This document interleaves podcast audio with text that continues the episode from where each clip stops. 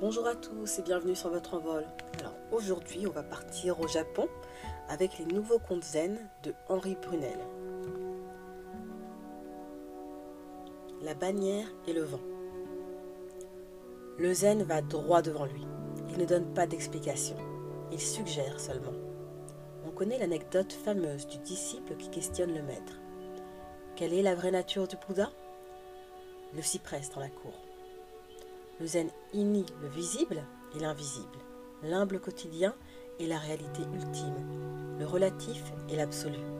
Le cyprès dans la cour, la fleur devant soi, le caillou sous nos pas sont les chemins qui mènent à l'au-delà, de l'au-delà, du par-delà. Par un bel après-midi de printemps, un maître zen rentre de promenade.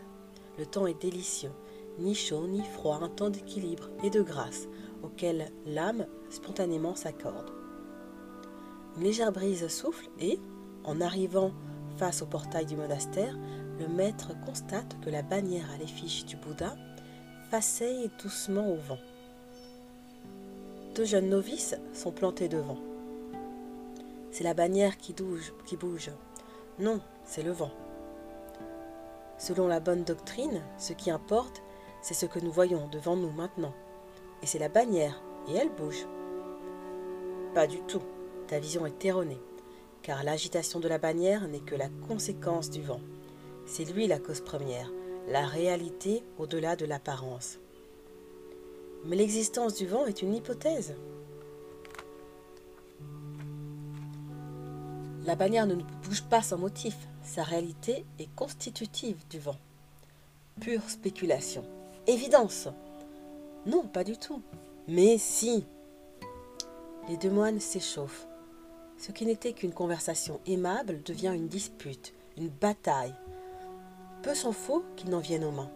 C'est alors qu'ils aperçoivent le maître du temple, qui les regarde, impassible. Un peu confus, ils se tournent vers lui. Maître, est-ce la bannière qui bouge? Est-ce le vent? Ce n'est pas la bannière, ce n'est pas le vent, c'est votre esprit qui bouge. Le zen est un mystère.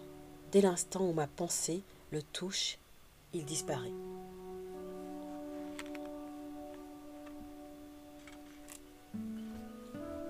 C'était La bannière et le vent, un conte de Henri Brunel.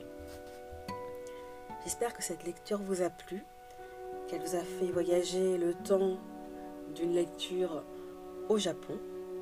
Et je vous donne rendez-vous pour de nouvelles histoires. N'oubliez pas de vous abonner et de liker la vidéo pour soutenir la chaîne. Au revoir